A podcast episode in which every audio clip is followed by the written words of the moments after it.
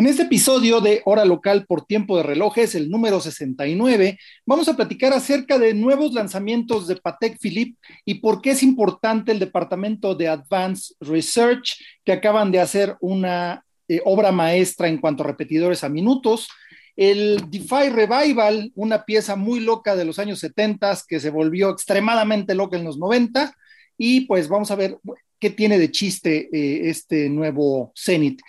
Omega Speedmaster en oro blanco, los nuevos Tag Heuer Autavia, y vamos a discutir acerca de la locura del Patek Nautilus color eh, azulito Tiffany o verdecito Tiffany, como lo quiera ver, y la locura que desató en las subastas. Y bueno, pues arrancamos con hora local por tiempo de reloj. Tiempo, medir el tiempo, llegar a tiempo, tiempo útil, viajar en el tiempo, tiempo de vivir. Tomarse tiempo. Tiempos perfectos. Tiempo de relojes. Tiempo y destiempo. Capturamos las máquinas e instancias perfectas que conquistan el concepto del tiempo. Relojes. Auto. Vivencias que atrapan el tiempo. Todas conviven a un tiempo en una sola hora.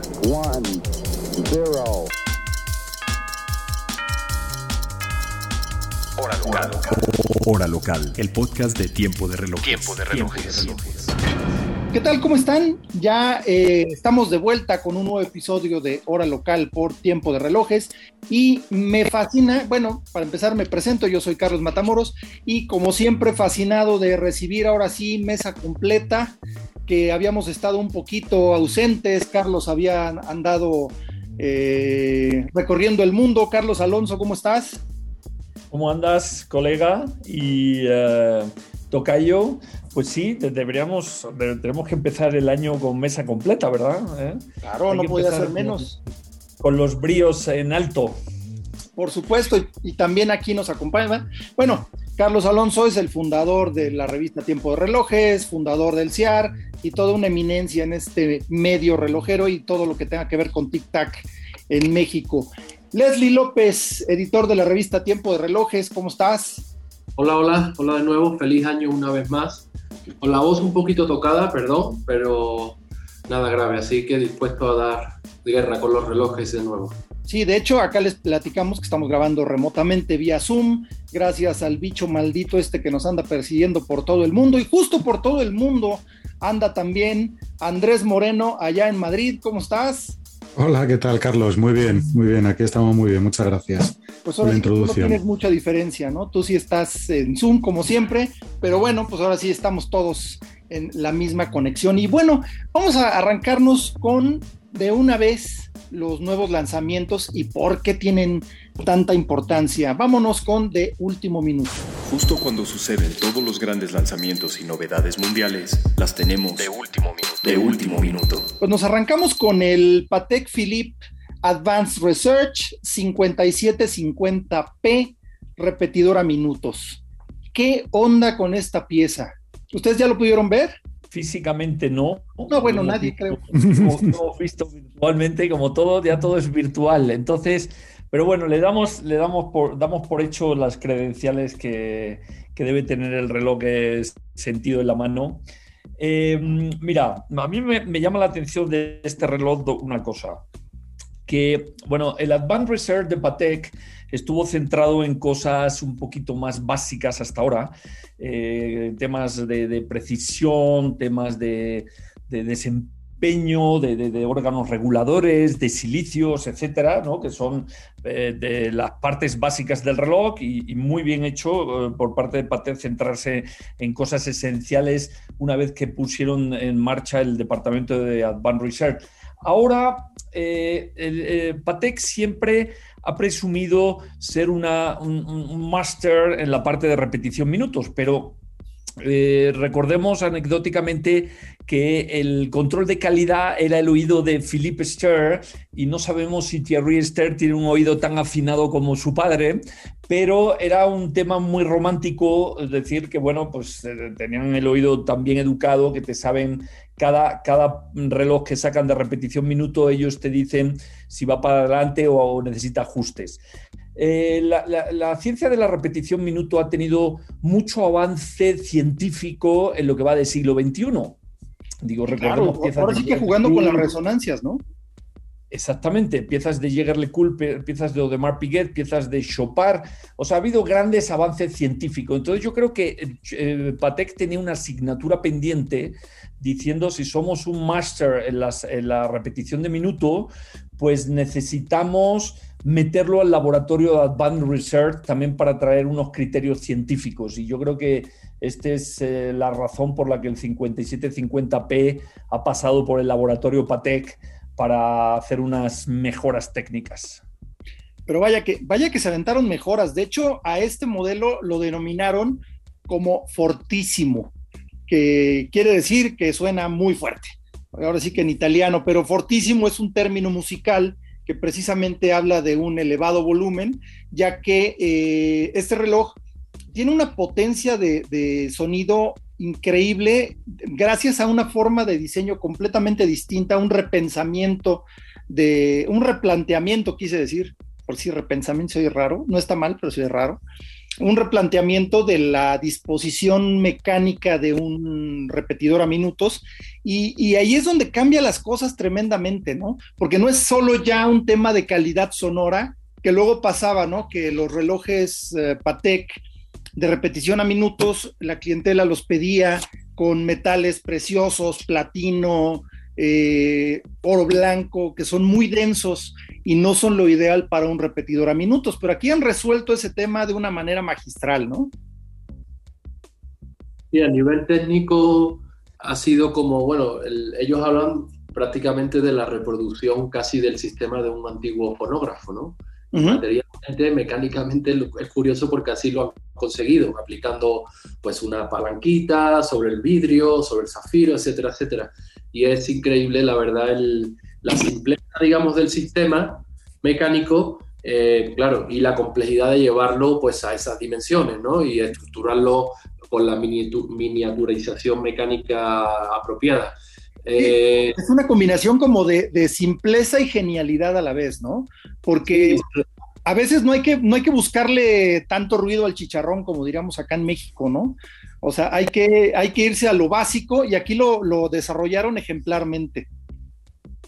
Sí, y lo curioso es que justamente también este año pasado, eh, Ulysse Nardin, por ejemplo, eh, lanzó el Blast, el, el Hour Striker, le llaman ellos, y también usaban un sistema de, pues vamos a decir, de, altavoz, o sea, de, membrana, como los altavoces clásicos, que recubrían casi prácticamente la, la, todo, el calibre, toda la platina, con una, una fina membrana que, que, amplificaba también el sonido. ¿no? Luego ah, lo estructuraban la caja con determinadas aperturas y así. Y bueno, lo paradójico justamente es que eh, que sigan inspirándose en, pues, en las formas tradicionales que hay de, amplificar el sonido, ¿no? o sea, en gramófonos, en altavoces, usando esa, esas herramientas, por decirlo así, como tú decías, simples. Sí, y, y, también no es, digamos que no es algo nuevo el utilizar el cristal como elemento de, transmisión del sonido, porque normalmente en un repetidor eh, tradicional lo que se hace vibrar es toda la estructura del reloj o el mecanismo mismo. Y en este caso, digo, me parece que el primero en aplicar eso de los timbres de cristal fue Jaeger LeCoultre, ¿no? Si mal no recuerdo. Entonces utilizaban el cristal frontal como membrana del altavoz, como en una bocina tradicional. Y en este caso están usando el cristal posterior, porque supongo que debe estar protegido con patentes el sistema tanto de Jaeger LeCoultre como de Chopard. Y pues aquí se fueron por un camino ligeramente diferente, pero al parecer eh, funciona todavía mejor porque tiene un volumen impresionante este, este reloj. Y bueno, será una serie producida hasta 15 unidades. Eh, obviamente, pues como todas las innovaciones de Advanced Research, pues únicamente serán estas mismas. Todos, eh, bueno, tiene muchos componentes de platino, pero como habíamos platicado, ya no influye tanto la densidad del material del reloj, sino el cristal, eh, que, es el medio de transmisión del sonido. Y bueno, pues ahora sí que, ¿qué más, qué más este, nos queda pendiente de este reloj? Yo destacaría, Carlos, eh, durante la presentación hubo un detalle que a mí me llamó mucho la atención y es que Thierry apuntó dos veces que este reloj no, hubiese salido eh, con su padre al mando de la manufactura. Dice que había ciertos detalles que... Entonces es curioso porque supone una... Ella mm, está claro que supone una, una ruptura con la época de su padre era todo una cuestión estética. Él apuntó que si la decoración del movimiento, que si la decoración de la carátula. Son pequeños detalles que para los aficionados de Patek eh, ya les está diciendo algo que va mucho más allá de, esos simples detalles. Exactamente. Y, justo eso, porque tiene una decoración de carátula eh, semiesqueletada muy distinto a lo que hemos visto en un Patek eh, digamos que rompe completamente con la estética tradicional y en especial el, hecho de que no tenga manecilla de segundos, sino que tiene un disco decorado, calado, igual que la carátula, que simplemente gira. Y esa es la parte donde más enfatizó que con, con, su padre al mando nunca hubiera salido porque no hubiera permitido ese sacrilegio en un pateque. Entonces, es una nueva etapa para la firma y pues eh, vamos a ver qué tal, ¿no? Vamos a tener que entrevistar a Thierry para que nos deje bien claro en dónde acaba la filosofía de su padre y dónde empieza la suya. Porque hay una serie de cosas. Yo, yo hablo con todo el cariño que tengo a Patek, que digo, adoro a Patek, pero no me gustó la estética frontal del acanalado que hicieron en este reloj. Eh, entre otras cosas, empieza a cuestionar muchas cosas, como que recuerdo cuando se lanzó el sello Patek, me sumergí dos días en la manufactura viendo eh, punto por punto en qué consistía el sello Patek. Eh, bueno, era una cosa absolutamente admirable porque evolucionaba lo que era el, punzón de Genève eh, a unos niveles estratosféricos. blindaba, cuando le pregunté a, a Philippe Ster por qué el sello Patek, me dijo porque tengo que blindar el futuro de la manufactura para que nadie se le ocurra hacer locuras. Entonces, uno de los puntos que tenía el sello Patek es que te dice que la estética de Patek está basada en que menos es más. O sea, solo se trae a la carátula, solo se trae a la lectura de la función de la forma más simple y más intuitiva de ver las cosas eh, y, que quede bello, pero, pero el, factor simpleza está escrito dentro del sello Patek, la regulación. Esta, esta estética de este fortísimo no es simple, eh, es, un, es un gesto eh, estético, te puede gustar, no te puede gustar, habrá gente que seguramente le encante, mucho más barroco, donde el segundero ya no es un segundero, sino simplemente es un gestor de decirte que el movimiento está, el reloj está en movimiento.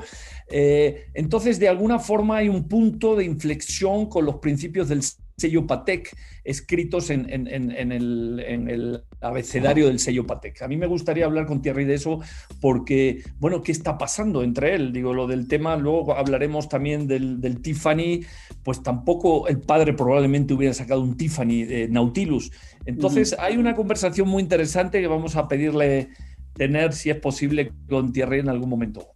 No, buenísimo. Y ahora sí que el, ideal para conseguir esa entrevista, pues es nada menos que Carlos Alonso, que casi casi se lleva de piquete de ombligo con don Thierry Stern, cosa que de verdad, pues, ¿qué más podemos decir? Ahí sí que ni hablar. Y bueno, ¿qué, qué más tuvimos de presentaciones? Ahora sí que en este, en lo que fue el final de año, tuvimos un, bueno, esta es una pieza que a mí me gusta mucho.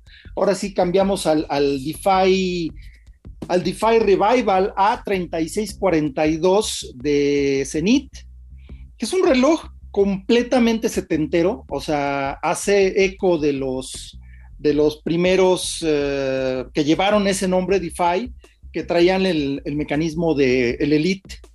bueno, este es el nuevo, el Elite 670, pero en aquel entonces llevaban un calibre de 36 mil alternancias por hora que era este, muy rompedor para la época, era un reloj muy preciso.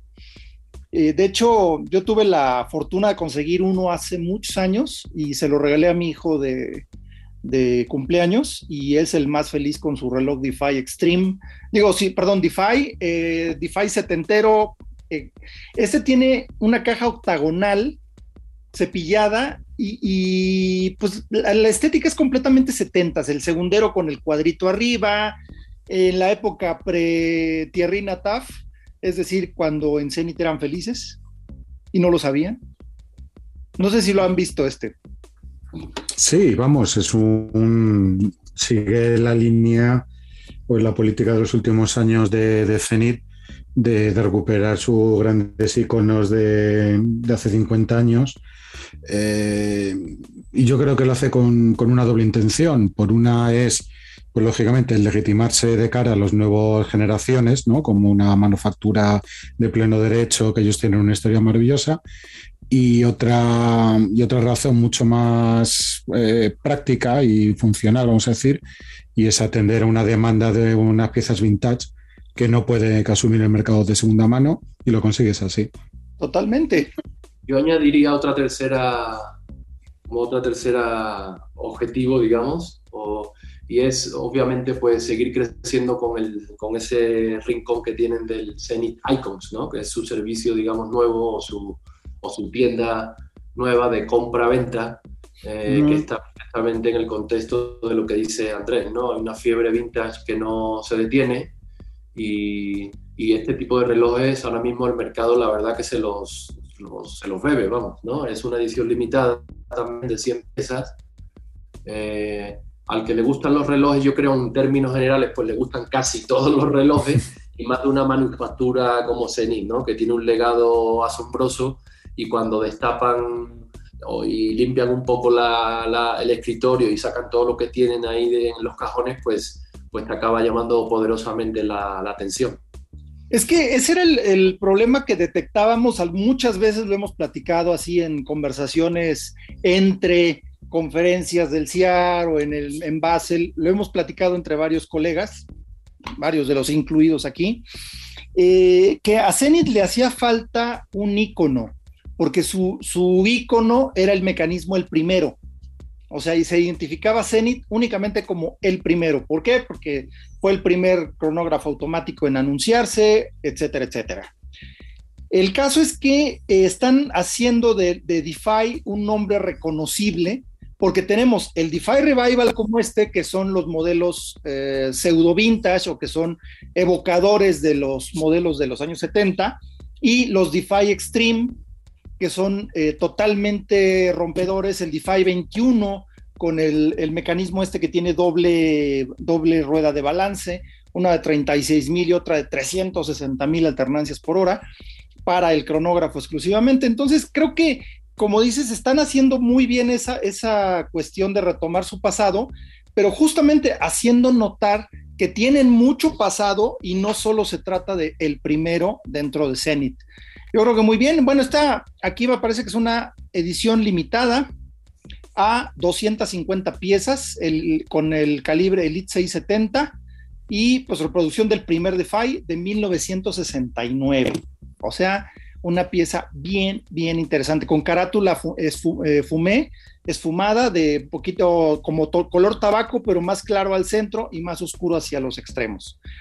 Me gustó este, ¿eh? me gusta a mí el rollo nostálgico, yo soy muy de relojes vintage y pues siempre tengo ahí un punto suave por ahí. A ver, ¿tú qué tal? ¿Cómo la ves? No, yo quería, es que quería destacar una cosa también de, de la colección de IFAI que yo creo que también nos ayuda a entender un poco el papel que está haciendo Julien Tornare a los mandos de Zenit. Y es, eh, Tornare es, es, un tío muy listo, es bastante inteligente.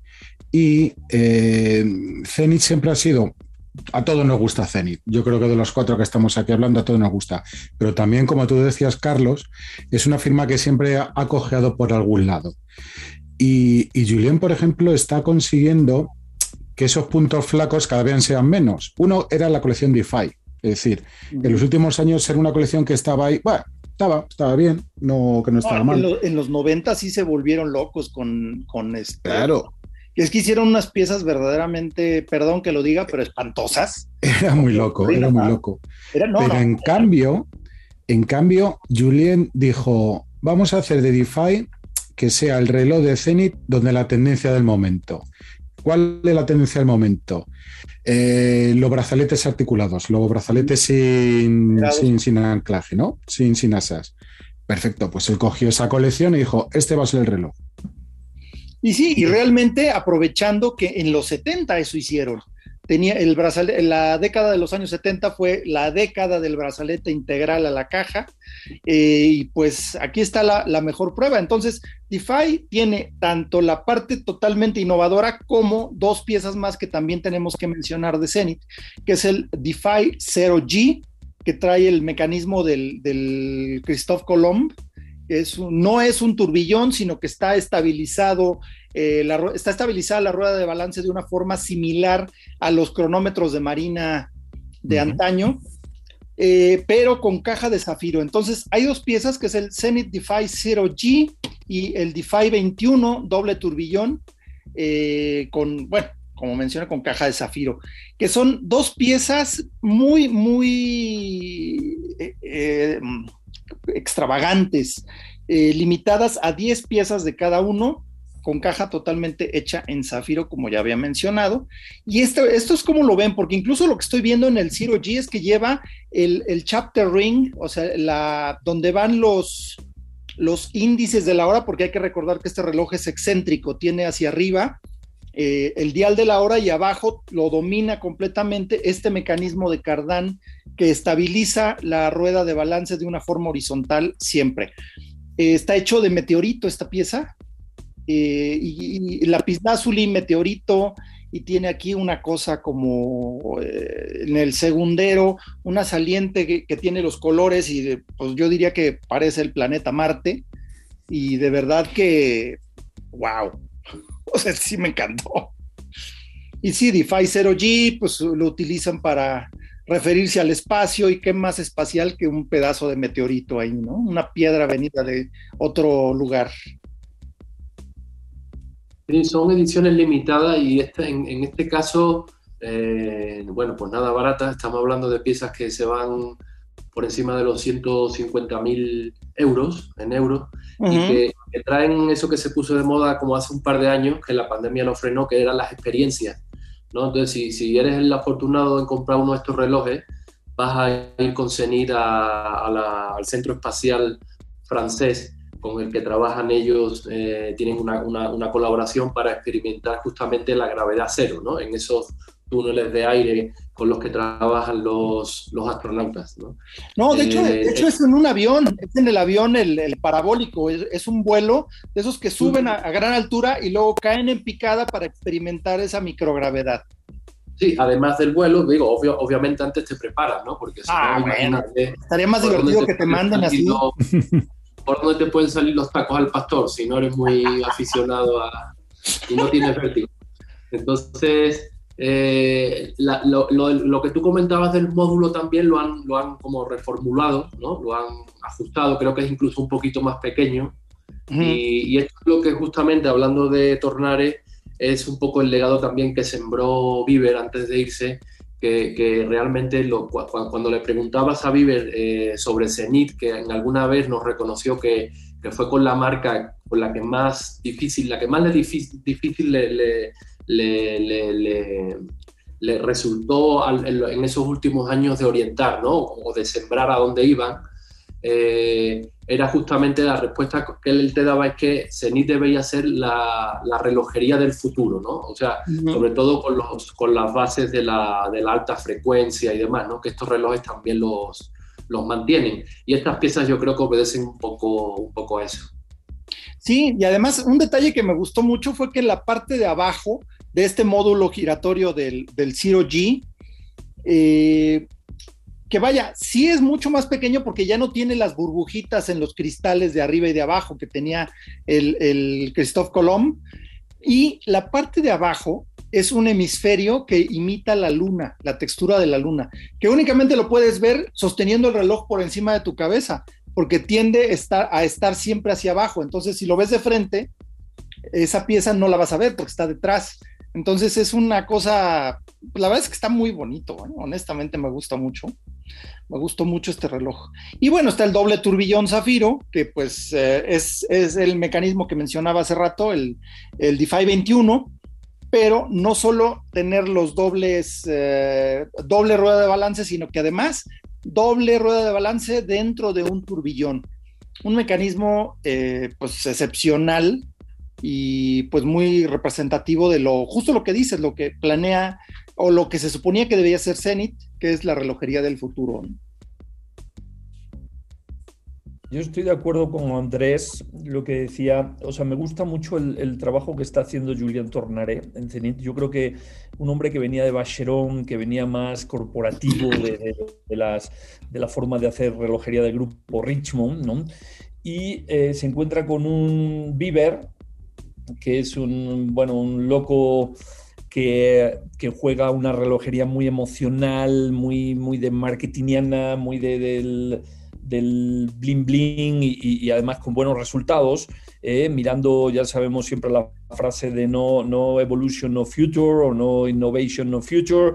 Entonces, eh, ese encuentro entre, entre un corporativismo más con respeto al pasado y las reglas del juego de Richmond que traía Tornare en la conexión después con un Bieber, eh, creó un personaje o, creó un CEO que tiene lo mejor de, varios mundos y encima está dentro del grupo LVMH, que LVMH pues tiene mucha sensibilidad a nivel de la comunicación, del trendseterismo, de las piezas, o sea, de, los, lo que está haciendo con sus originales, con el A380, el A386, y les pone colores fluorescentes y son piezas súper clásicas de los 60 entonces, yo creo que está, está dimensionando efectivamente, a todos nos encanta Zenit, y Zenit estaba como huérfana de algunas cosas, porque era gran, grandiosa marca, con mucho cariño por todos los amantes de la relojería, pero estaba como huérfana de cosas y Tornare lo está haciendo muy bien.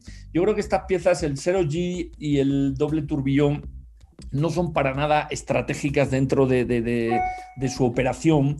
O sea, es una forma de recordarnos de vez en cuando, pues que sí, que la, la relojería pues ya la venía haciendo Zenit, ¿no? Eh, y, que tienen esas patentes y esas cosas para, para, Entonces, pues de vez en cuando ahora con toda la tendencia del zafiro, haces 10 piezas de ese tipo, las pones a un precio que da igual el precio que las pongas porque se van a vender, porque siempre hay algún coleccionista loco de dinero fácil que las compra. Entonces, yo creo que es como recordarnos todavía que después de tanto revival de vintas de los 70s y 60s, pues que también hacen esa Uber relojería y bien, y Tornare chapó porque lo está haciendo muy bien. O sea, lo de no tuve ocasión de hablar del, del, uh, del DeFi original este del 69, pero también qué casualidad que, que, que es un Sport Elegant 8, 8 eh, acero y que en el año que va todo el mundo a hablar del Royal Oak y que venimos hablando del Nautilus y que estamos en el puro boom eh, Sport Elegant, pues él también dice, oye, recuerden que nosotros sacamos uno octogonal de acero que tiene todo el look de los Sport Elegant setenteros y encima lo sacamos en el 69. Entonces también es muy oportuno eh, recordar que eh, eh, Zenith es un maestro en, en iconos y bueno, y ahí está en un año en que todo el mundo va a hablar de, ya sabemos de, de qué se va a hablar este año del 50 aniversario del Royal Oak, Sí, exacto, y va a ser eh, quitarle un poquito de, relevancia, hacerle ruido y pues ni hablar. Si todo el mundo va a estar hablando de eso, eh, pues hay que entrarle al trenecito de este, ¿no? Bueno, eh, otra cosa que lanzaron fue el nuevo Mega Speedmaster, el famosísimo Moonwatch, en este oro blanco, pero es una aleación patentada que es Canopus Gold ¿Cómo ven esto? Con, eh, ya que me parece que trae el calibre 321 eh, renacido.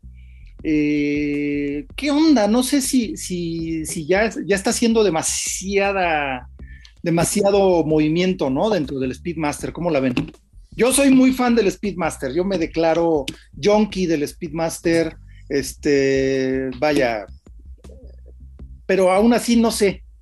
¿Cómo, la, cómo ven este? Yo no, no le, no, no sé no sé si un Speedmaster de 80 mil francos viene por ahí, ¿no? Es que, es que por ahí van los tiros, Carlos. Es que decir, el reloj es una maravilla y junta por primera vez tres, eh, tres detalles que no, que no se habían dado hasta ahora. Uno es eh, juntar el calibre 321, como tú has dicho, recuperar la primera caja del Speedmaster, la del 57, eh, que es conocida por CK 2915, ¿no? Que, es, que se distingue de, la primera sobre todo por la caja un poquito más pequeña, es simétrica, las agujas Broad Arrow y después lo que decíamos pues del oro este tan especial, exclusivo de, Omega, que han llamado Canopus, ¿no? en referencia a la estrella más brillante del universo, del firmamento, perdón.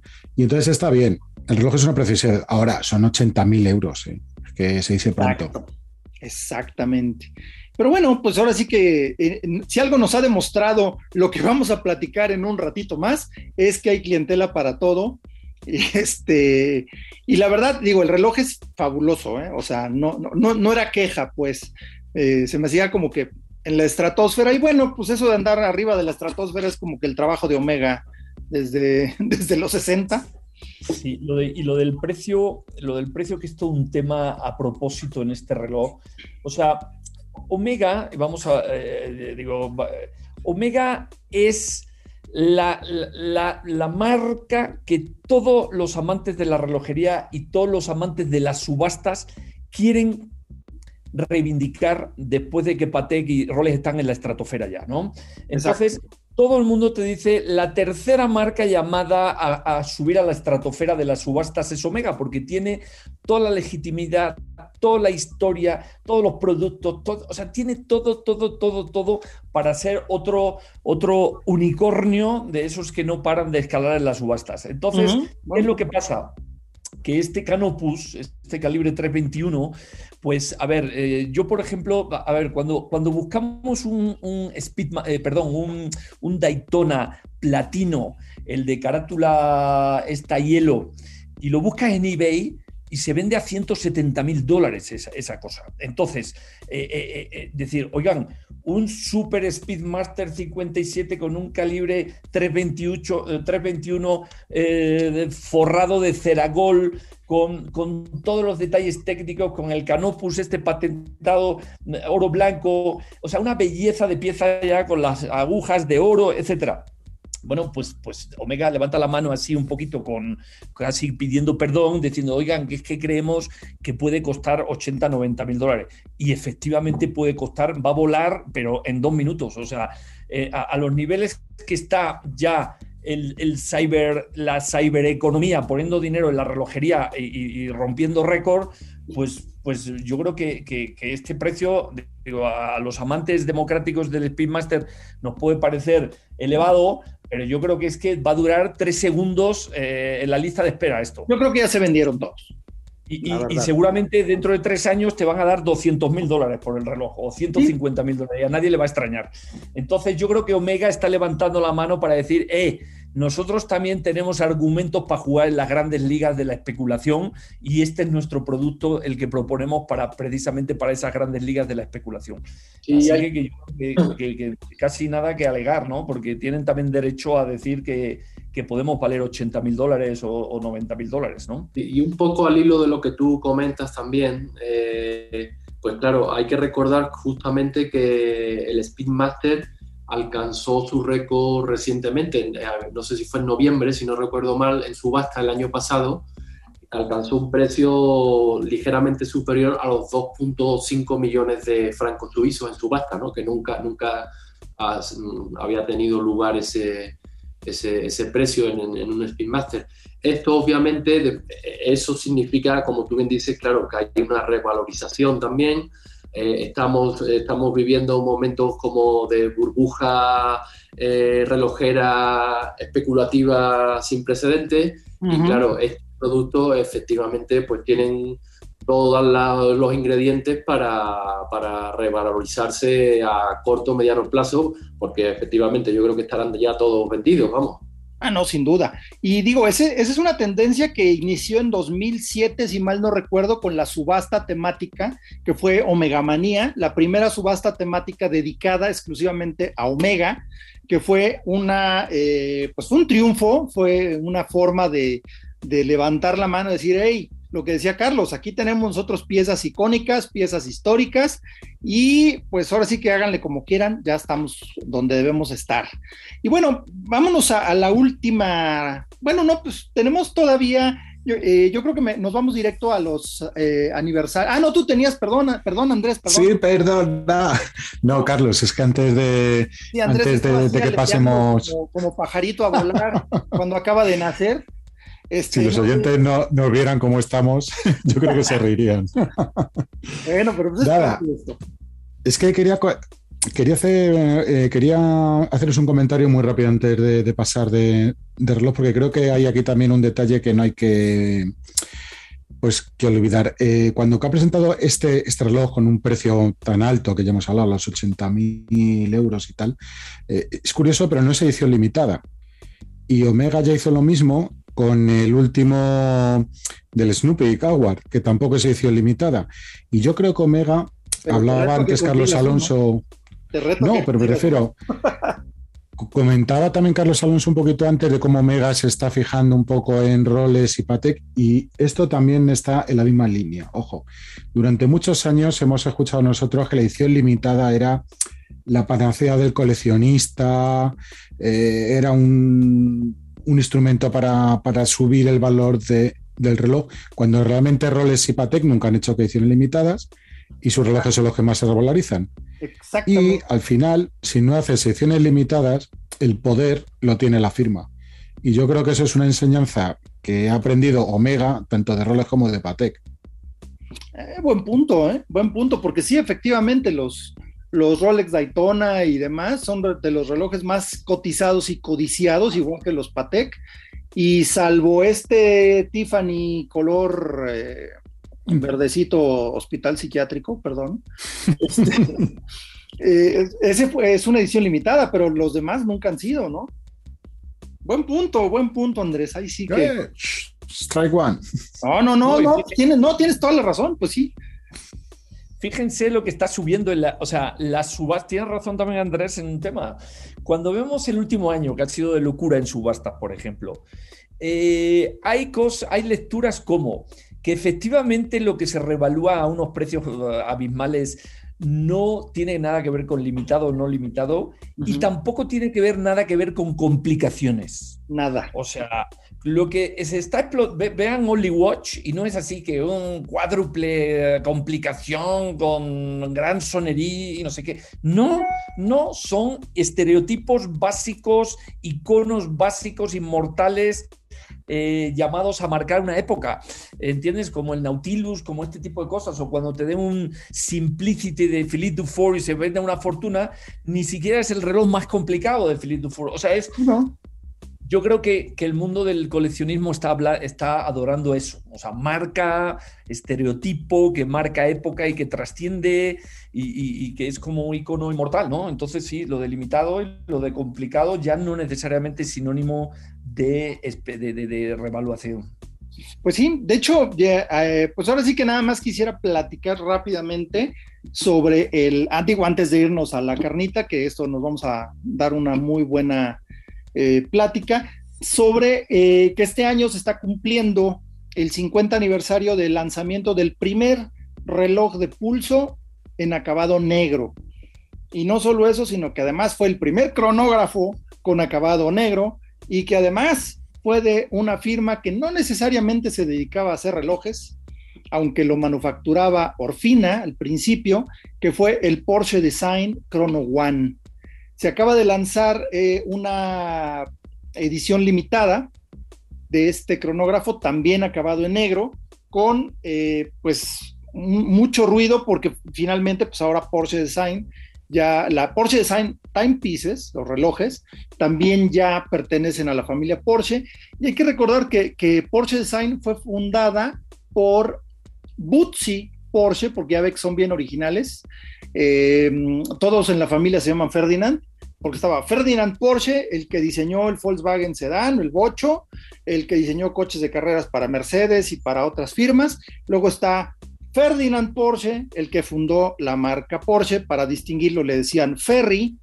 Y luego el hijo de Ferry Porsche, que se llamaba Ferdinand Porsche, bien original, este era Ferdinand Alexander, mejor conocido como Bootsy Porsche, que fue quien diseñó el icónico perfil del Porsche 911 y fue quien creó la firma Porsche Design porque quería dedicarse a otras cosas, no nada más al negocio de la familia y pues creó un imperio diferente a, la firma Porsche de autos. Entonces, pues eh, este relanzamiento del Chrono One en particular es, algo que, me gusta porque digo, este, creo que eh, dentro de los autos, la marca Porsche es, eh, es como decir Omega o Rolex en, en, eh, en, los relojes, no son los más caros, no son los más rápidos, no son los más potentes, pero sí son los más perfectos en, muchas, eh, en muchos sentidos, ¿no? ¿Tú ya lo pudiste ver tú, Leslie, el, Chrono One? Sí, vimos, estuvimos atentos a la presentación oficial. Eh, tuvieron ahí un ligero problema de conexión, fue un lanzamiento digital internacional, y, pero bueno, se, se llevó a cabo, afortunadamente. La presentación fue aburridísima, ¿no? Como buenos, alemanes, eh, oh, son idealistas, hablan mucho, eh, o hablaban alemán. Yo desafortunadamente estudié alemán, pero sé muy poco. E incluso en, en, inglés los subtítulos no te daban tiempo ni a leerlos, ¿no? Porque, porque claro, el lenguaje alemán es más, más complicado. Pero el producto, pues es maravilloso, ¿no? La verdad, porque la ingeniería alemana y el diseño alemán es envidiable, ¿no? Entonces, bueno, lo, lo, que hay que decir es que realmente es una reedición muy fiel al, al cronógrafo 1, ¿no? Al, al primer cronógrafo que, que, hicieron.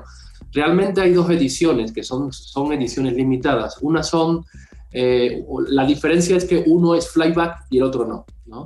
Okay. La edición flyback es una edición que solo va a estar disponible para los que compren el carro también, ¿no? O sea, para Obvio, los, pues es negocio familiar. Los, y, y, es una política que, como tú decías ahora, Porsche ya forma parte también de la misma familia de autos, entonces es una política eh, que, que, están desarrollando a cabo para incluso, por ejemplo, la, la customización de las piezas uh -huh. eh, con una configuración muy, muy detallada, muy minucio, minuciosa, eh, de la misma forma que reproducen los carros fabrican los coches, ¿no? Es, tuvimos una, la oportunidad de entrevistarla el año pasado al, al, al, equipo de Porsche Design, adelantándonos un poco a todo esto y, y efectivamente, pues digamos que ahora reloj y, y, auto van casi casi que de la mano, ¿no? Están muy centrados en esa estrategia de, de, de ser pues dueños de Porsche y de compartir como ese universo de, de Porsche. Es que esto es, es, es, relevante porque, como decía, al principio los relojes no tenía eh, Porsche Design infraestructura para hacer relojes, entonces los comisionaron a una firma ya desaparecida que se llamaba Orfina, y luego de Orfina, cuando eh, quisieron hacer también otra innovación, que fue el primer reloj de titanio, que sí, el primer reloj hecho en titanio fue un Porsche Design, pero Orfina no lograba la calidad en, en, las cajas de los relojes. Entonces se fueron con IBC o IWC, como prefiera decirle, eh, y ahí se logró crear el primer reloj hecho completamente en titanio, ya en la década de los 80. Y entonces eh, IWC produjo los relojes de Porsche Design durante mucho tiempo. Después los hizo la firma Eterna y finalmente Porsche Design se independizó como marca relojera y fue eh, integrada completamente a la firma Porsche AG, o más bien Porsche Design, pero que también ya pertenece a Porsche AG. Entonces, por eso es, importante este tema de que, lo integran con los coches, era algo lógico, pero no sucedía porque tenían eh, pues uh, direcciones distintas, ¿no? Lo interesante del Chrono One es que la, tipografía es la misma que se utiliza en los instrumentos del Porsche 911 original. Y eso es algo que se ha conservado en la reedición. Sí, bueno, y obviamente lo, bueno, lo nuevo, digamos, es, es si el mecanismo, claro, ya son cronógrafos de manufactura, obviamente porque trabaja con proveedores, pero son eh, calibres propios, ¿no? Son los calibres que desde el 2016 o 2014, si no recuerdo mal, ya empezaron ellos a, establecerse en Suiza para desarrollar, desarrollar todo, todo mecánicamente in-house también. Exacto, y eso es, es, algo verdaderamente notable y un reloj que, por lo menos en lo, en lo personal, a mí me encanta y me encanta toda la referencia histórica. Eh, ya ven que yo soy medio vintage guy, vintage guy pero bueno, pues eh, no podemos menos que apreciar este, este gran detalle. Y bueno, pues llegó el momento de ponernos a, a este con la parte sabrosa, con a tiempo. Lo último, lo, último, lo más, reciente, lo más reciente, lo tenemos, lo tenemos a tiempo. A tiempo. Y nuestro tema central va a ser justamente lo que habíamos dado pequeños atisbos al principio, que era este rollo especulativo alrededor de los, eh, pues de los relojes hot, de los relojes más calientes en el mercado. Eh, yo quisiera recordar que el año pasado tuvimos, bueno, hubo una edición que se supone que era la última del 5711 Nautilus de Patek Philippe con una carátula verde olivo. Eh, que se suponía que iba a ser destinado a clientes específicos. Eh, ese era un, mandamiento para los distribuidores de que no debía llegar a eh, especuladores y revendedores, sino a clientes que era más posible que lo conservaran. Resulta que uno de esos clientes no lo conservó y no solo eso, lo puso a subasta y no solo eso, el reloj venía empacado en la bolsita que los distribuidores deben retirar y nunca se debe entregar así un reloj a un cliente. Entonces ahí se rompieron varias reglas, seguramente hubo muchos gritos allá en la manufactura ginubrina. Y bueno, este 5711 con eh, carátula color verde olivo se vendió a mediados, a finales de año, bueno, en septiembre, octubre me parece, octubre. se vendió por cerca de medio millón de francos suizos, casi medio millón de dólares. Perdón. Y eh, pues hizo mucho ruido. También era una edición limitada. Este sí era edición limitada, perdón. Y bueno, una locura. Pero después, en diciembre, sacaron otra versión con carátula eh, verde menta, que es el color tradicional de Tiffany. De hecho, está patentado el color. Y el mundo se volvió loco. ¿Cómo lo vieron esto? Y ese sí eran solo 170 piezas, ¿eh? A ver. Pues, yo creo que un, factor típico del 2021 es eh, la cyber, el cyberdinero. Y eso, eso está afectando, está afectando la relojería. Me imagino que, bueno, ya empezó a afectar el mundo del arte, había empezado con antelación a afectar el mundo del arte. Entonces es un dinero fácil eh, de startups, de empresarios chinos jovencitos con el mundo tecnológico, de gente que en, criptomonedas está haciendo mucho dinero muy rápidamente. Entonces, eh, ¿Qué es lo que pasa? Que la relojería, eh, pues al final es un commodity como el mundo del arte, como el mundo del real estate, como el mundo de, los vinos caros. Pues al final no, no Patek, Rolex o de Marc Piguet, eh, Breguet, o sea, no aprietan el botón y fabrican más y más relojes en función de la demanda.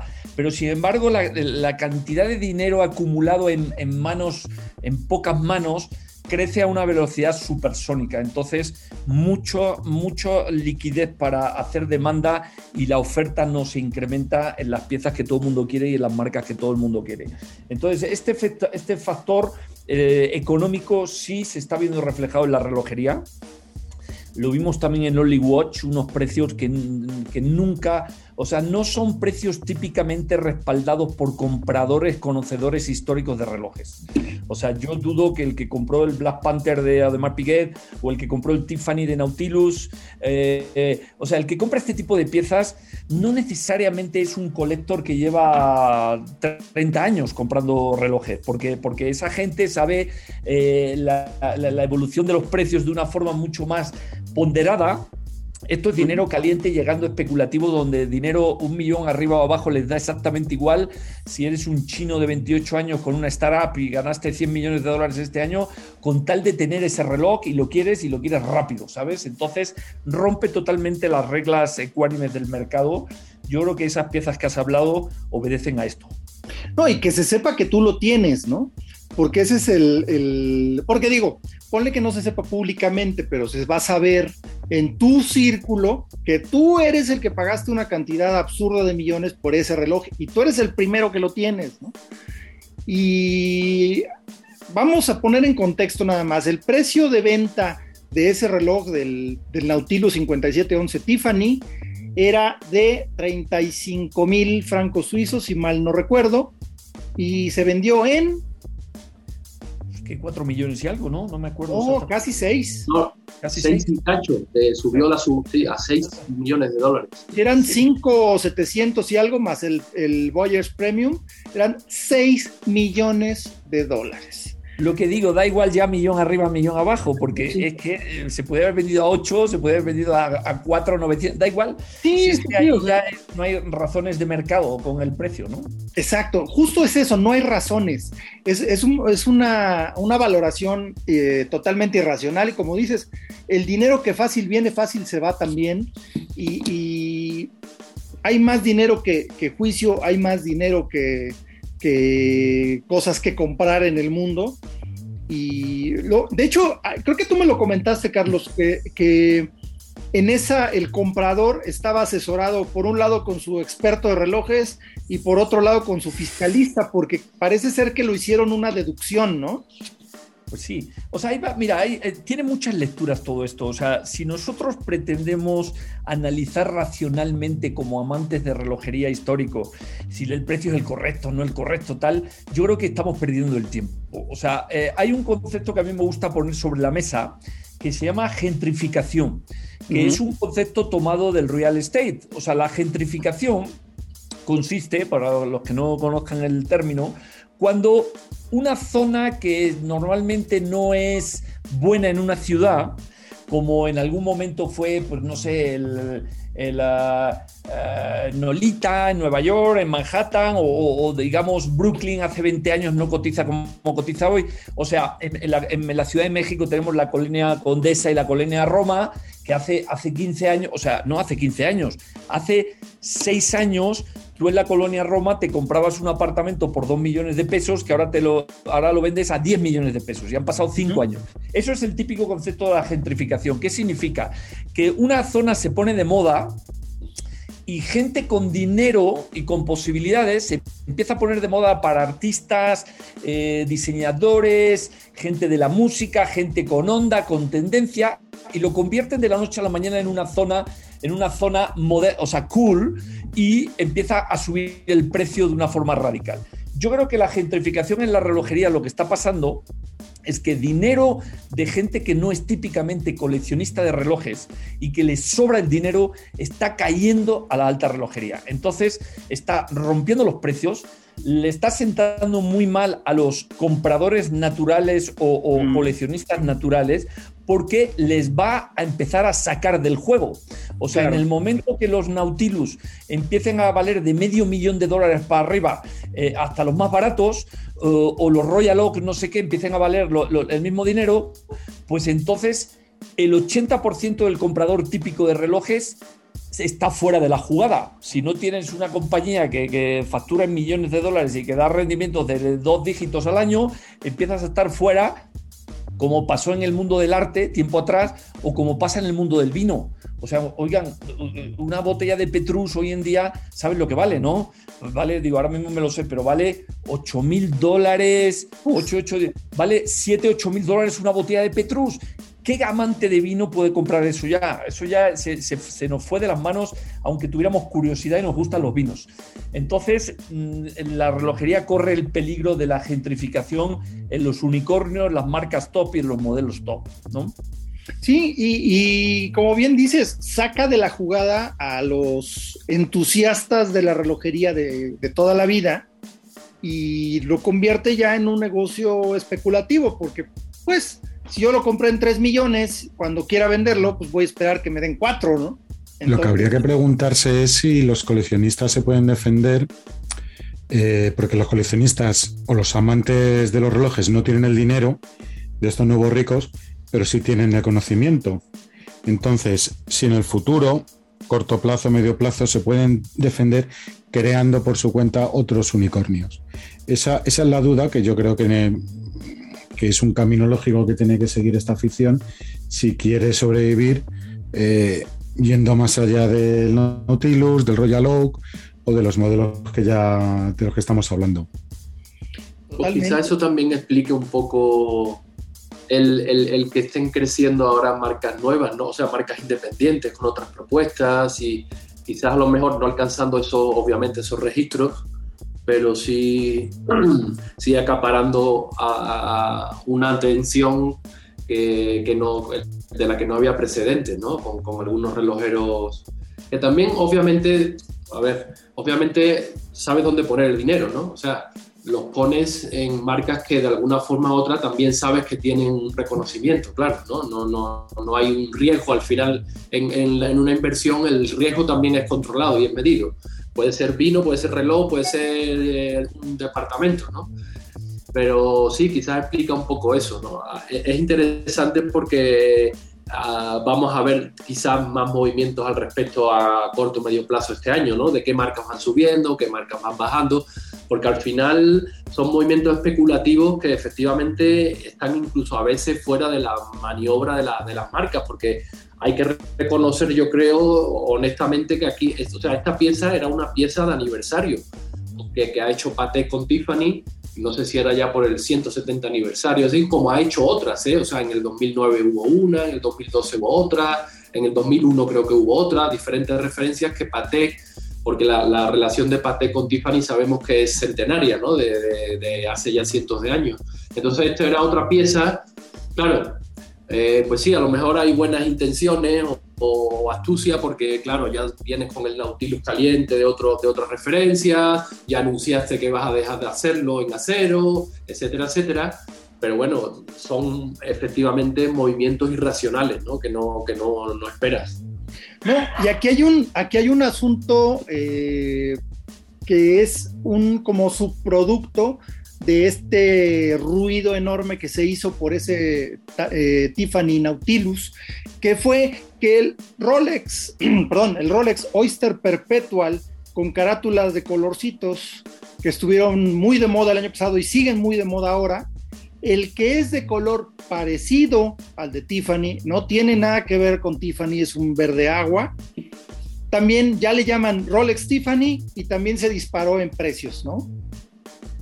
Sí, como, como la sinergia, porque eh, es lo que digo, al final al final no es un accidente que un especulador ponga una gran cantidad de dinero en un modelo y en una marca. Eso afecta a todo un sector porque, porque vemos que es un tema sistémico de, especulación que de nuevo dinero está poniendo el ojo en la relojería.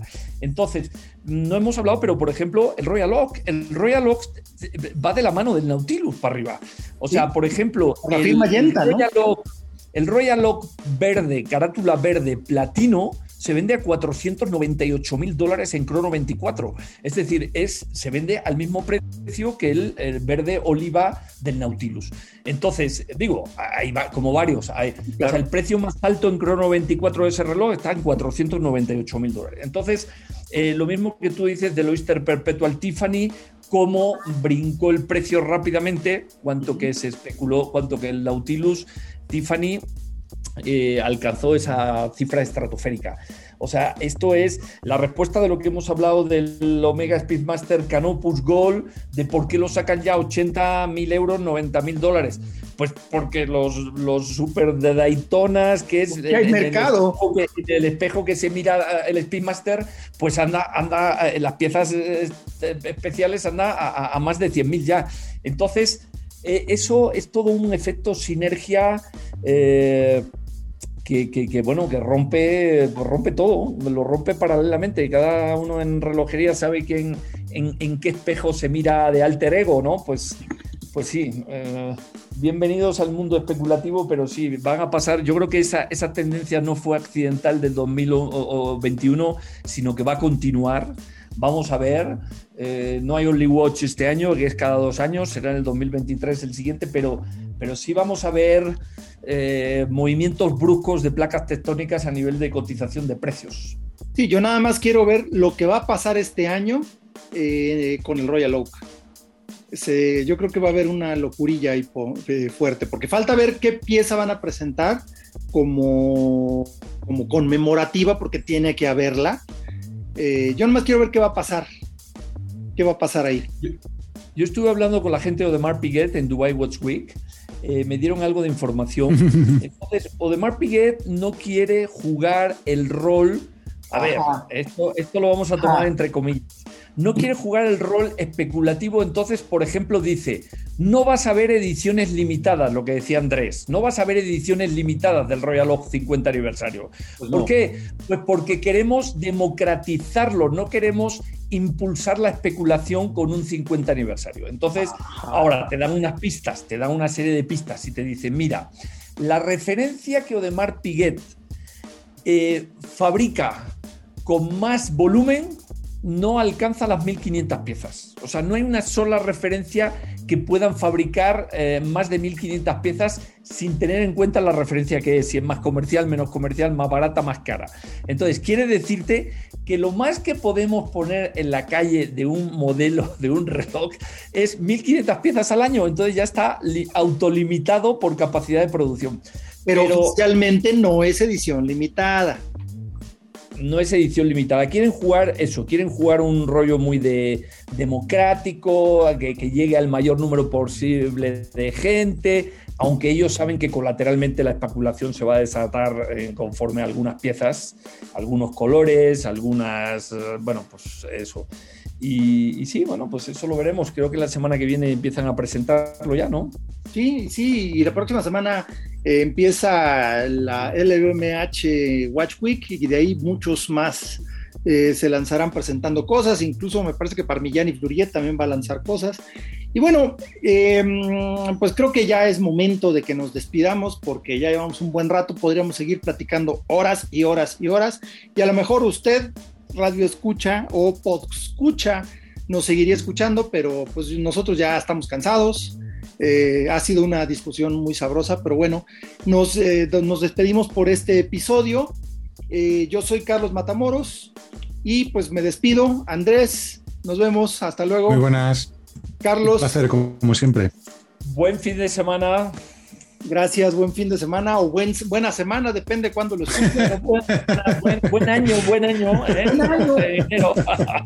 Esa es muy buena. Eh, Leslie, gracias, hasta luego.